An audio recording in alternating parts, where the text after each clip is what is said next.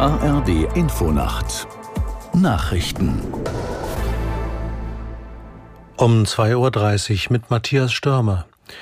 Die USA, Südkorea und Japan wollen ihre militärische Zusammenarbeit verstärken. Das vereinbarten US-Präsident Biden, sein südkoreanischer Kollege Yoon und Japans Regierungschef Kishida bei einem Treffen in Camp David nahe Washington. Aus der Nachrichtenredaktion Diane Battani. Damit wollen die Regierungen ein Signal an China und Nordkorea aussenden. Sie werfen Peking vor, sich im südchinesischen Meer aggressiv zu verhalten. In einer gemeinsamen Erklärung heißt es, man wende sich gegen alle einseitigen Versuche, den Status quo in den Gewässern des Indopazifiks zu verändern. Biden sprach von einer neuen Ära der Kooperation. Dazu gehörten jährliche Militärübungen in mehreren Bereichen, sagte er in einer Pressekonferenz. Außerdem soll solle es jährliche Konsultationen auf hoher Ebene geben. Die drei Staaten seien stärker und die Welt sicherer, wenn man zusammenstehe. Der Deutsche Städtetag beklagte eine zunehmende Verlagerung von Unternehmensgewinnen in Kommunen mit niedriger Gewerbesteuer. Hauptgeschäftsführer Dedi sprach in der Welt am Sonntag von einem drängenden Problem.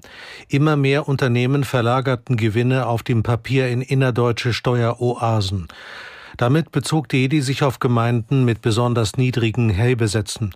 Der Schaden für die öffentliche Hand bei diesen aggressiven Steuergestaltungen sei groß. Das Bundesverkehrsministerium will kommende Woche einen ersten Prüfbericht zur umstrittenen Vergabe von Fördermitteln vorlegen. Ein Sprecher sagte dem Redaktionsnetzwerk Deutschland, man nehme die Vorwürfe sehr ernst. Über mögliche Konsequenzen werde nach Abschluss einer internen Revision entschieden. Das Handelsblatt hatte über private Kontakte eines Abteilungsleiters bei der Zuteilung von Fördermitteln zur Brennstoffzellentechnologie berichtet. Demnach besaß der Beamte inzwischen abgelaufene Patente an der Technologie. Die Vereinten Nationen begehen heute den Welttag der humanitären Hilfe. Bei dem offiziellen Programm im Vorfeld rief die UNO die Staatengemeinschaft auf, für die Sicherheit von Helfern zu sorgen. Aus Genf, Katrin Hondel. Bei einer Gedenkfeier im Menschenrechtssaal der Vereinten Nationen in Genf wurde an die Opfer des Bombenanschlags 2003 in Bagdad erinnert.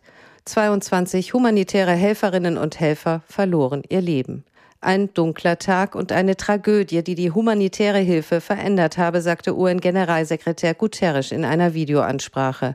Immer häufiger wurden seither Mitarbeiter von Hilfsorganisationen Opfer von Gewalt.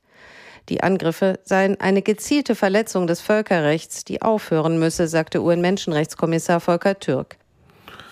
Das Wetter in Deutschland. Nachts im Norden und Osten Schauer, 22 Grad in Düsseldorf bis 14 Grad in Berchtesgaden. Am Tage im Westen und Norden Schauer, an der Oder sowie im Bergland des Südwestens sind gewittrige Schauer möglich. Sonst verbreitet trocken. Das waren die Nachrichten.